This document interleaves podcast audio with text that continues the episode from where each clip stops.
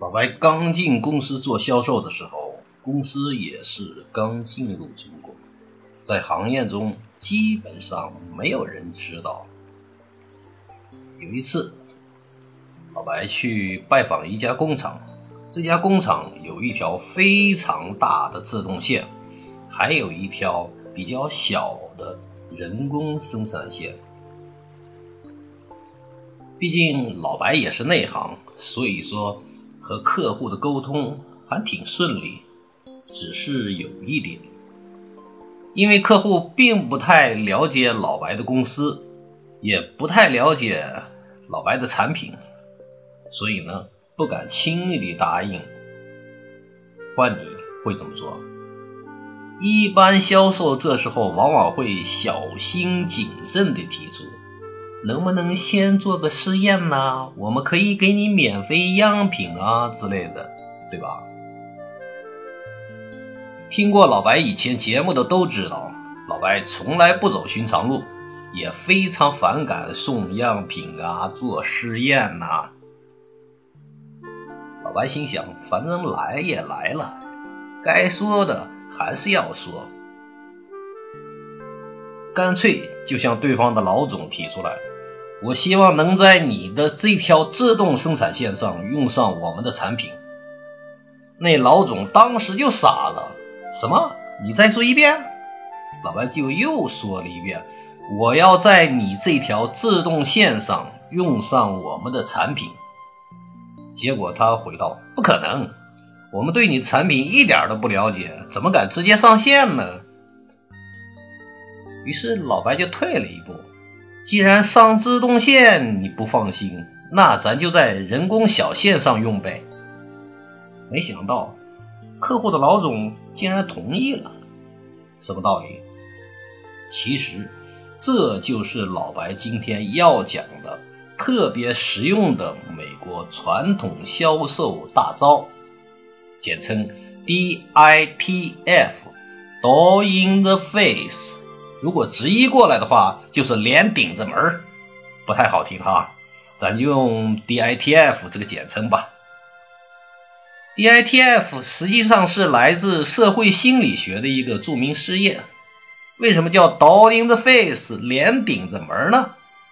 听到这个你会想到什么？是不是别人一关门，直接就砸到了你脸上呢？这个说法其实。是与另外一个传统大招，也是社会心理学的一个试验相对应起出来的名字。以后老白会陆续向大家一一介绍这些到今天还特别实用的老招数。咱先说这个试验，在试验中呢，研究人员把志愿者分成了三组，第一组。研究人员先是要求他们在两年内自愿辅导少年犯，每周两个小时，这是个大要求啊！结果全部都拒绝掉了。然后就要求他自愿作为监护人，带少年犯呢去一趟动物园。你看这个要求就小多了。第二组研究人员只提出了小要求。第三组研究人员先是给志愿者描述了这个大要求，然后再提出了这个小要求。试验结果：第一组有百分之五十，第二组有百分之十七，第三组有百分之二十五的志愿者。同意了小要求。这个试验的机理是这样的：DITF 技术有效，是因为相互让步的结果，是研究人员对第一个大要求的妥协，换来了志愿者接受第二个小要求的结果。DITF 在实际中一开始。肯定会遇到强有力的抵制，然后呢，就能很轻松的取得进展。在今天互联网的销售当中，这一招也非常好用。美国有一家公司是提供企业软件服务的 SaaS，他们往往先要求客户签订一个五年的合约，金额大概在一万美元。客户一般都认为有风险，直接就拒绝，没关系。